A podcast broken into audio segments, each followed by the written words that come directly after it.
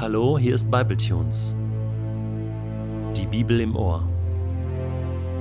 Täglich online mit der Bibel. Momente mit dem ewigen Gott.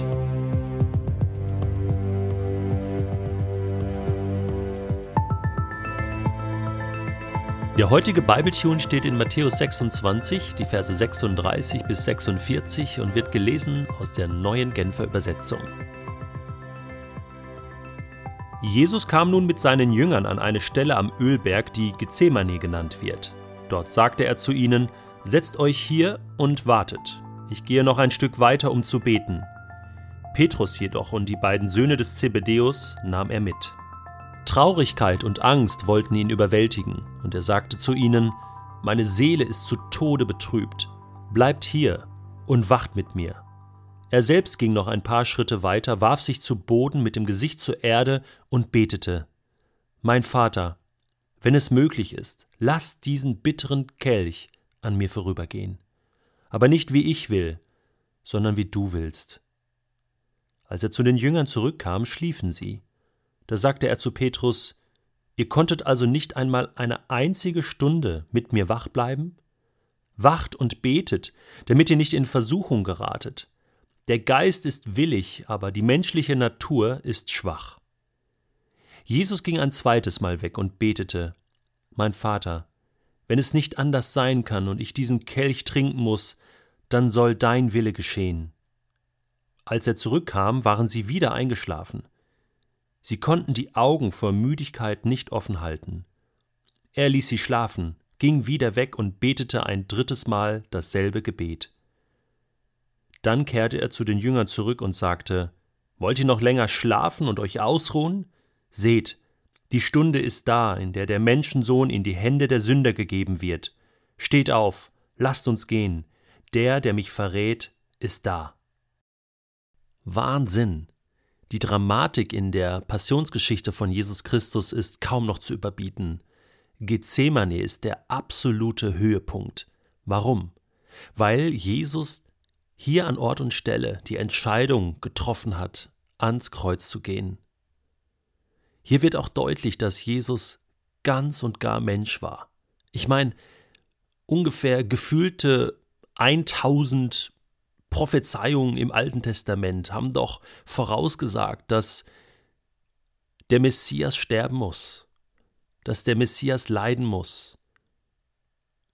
Und Jesus betet hier zumindest in seinem ersten Gebet an den Vater gerichtet, im Grunde genommen darum, die Aktion abzubrechen, oder?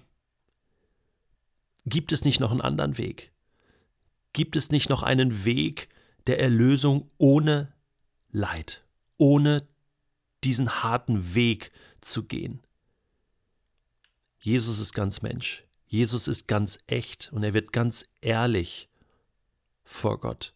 Er geht nicht erhobenen Hauptes in diese schwere Zeit hinein. Er geht nicht locker flockig damit um. Er geht nicht mit einem Lächeln auf den Lippen in den Tod, so wie wir das von Sokrates, dem großen griechischen Philosophen, gelesen haben, wo es heißt, dass er mit einem Lächeln auf den Lippen den Giftbecher getrunken hat und dann erhobenen Hauptes gestorben ist, Jesus nicht. Jesus weiß, was auf ihn zukommt. Und er weiß, dass es schmerzvoll ist und er weiß als Mensch, was das bedeutet. Und er ist traurig, er spürt die Last und er hat Angst. Er hat Angst vor dem Tod. Und er spürt und empfindet hier die Angst einer ganzen Menschheit die Angst vor dem Gericht Gottes letzten Endes. Und das Gericht Gottes trifft ihn mit voller Wucht. Und einen kurzen Moment lang hält es fast nicht mehr aus. Will er am liebsten kneifen. Und ganz ehrlich, wer kann ihm das verdenken? Das ist hier nicht gespielt, sondern das ist ganz echt. Und er nimmt seine besten Freunde mit, hier nach Gethsemane und sagt, Jungs, betet für mich jetzt, jetzt brauche ich eure Unterstützung. Steht voll hinter mir, unterstützt mich, betet mit mir. Und dann ringt er mit seinem Vater. Und es ist wirklich ein Durchringen. Dreimal geht er ins Gespräch mit Gott, mit seinem Gott, den er von Ewigkeiten her kennt. In seinem zweiten Gebet macht er deutlich, ja, Vater, es ist dein Wille, und ich beuge mich deinem Willen.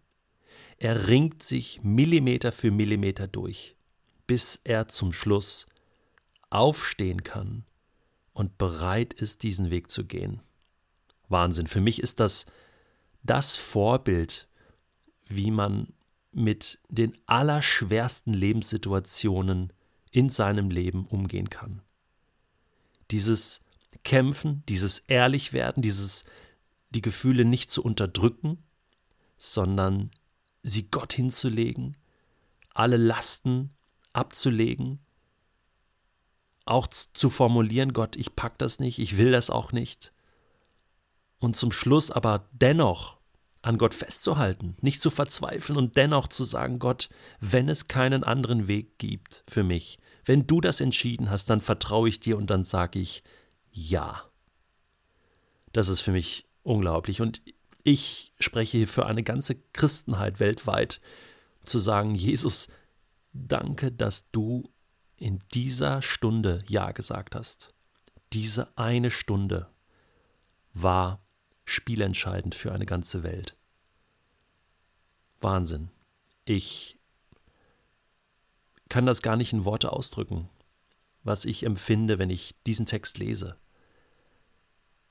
Die ganze Folterzeit und das Sterben an dem Kreuz war die Konsequenz aus diesem einem Gebet, aus diesen drei Gebeten, muss man sagen. Respekt und Anerkennung und Ehre dem Sohn Gottes, der ganz Mensch war und als Sohn Gottes ganz in diesen Tod hineingegangen ist. Jesus bittet seine Freunde, eine Stunde mit ihm zu wachen. Eine Stunde, und es war nicht möglich, weil der Geist war vielleicht willig, aber der Körper war schwach. Es gehört zu einer Fasten- und Passionszeit, dass man auch Zeit für das Gebet findet. Und heute soll der Tag sein, wo du die Möglichkeit haben sollst, eine Stunde lang zu beten. Hast du schon einmal so lang gebetet? 60 Minuten? 3600 Sekunden? Das hört sich wenig an. Die Jünger konnten es damals nicht.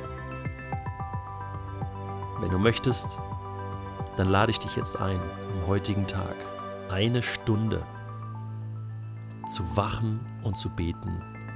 Was kannst du in dieser Zeit tun? Oh, sehr vieles. Du kannst das, was du dir wünschst, und die Punkte, wo du am Verzweifeln bist, deine Sorgen und Nöte mit deinem Vater im Himmel teilen und durch einen ähnlichen Gebetsprozess gehen wie der Sohn Gottes damals auch.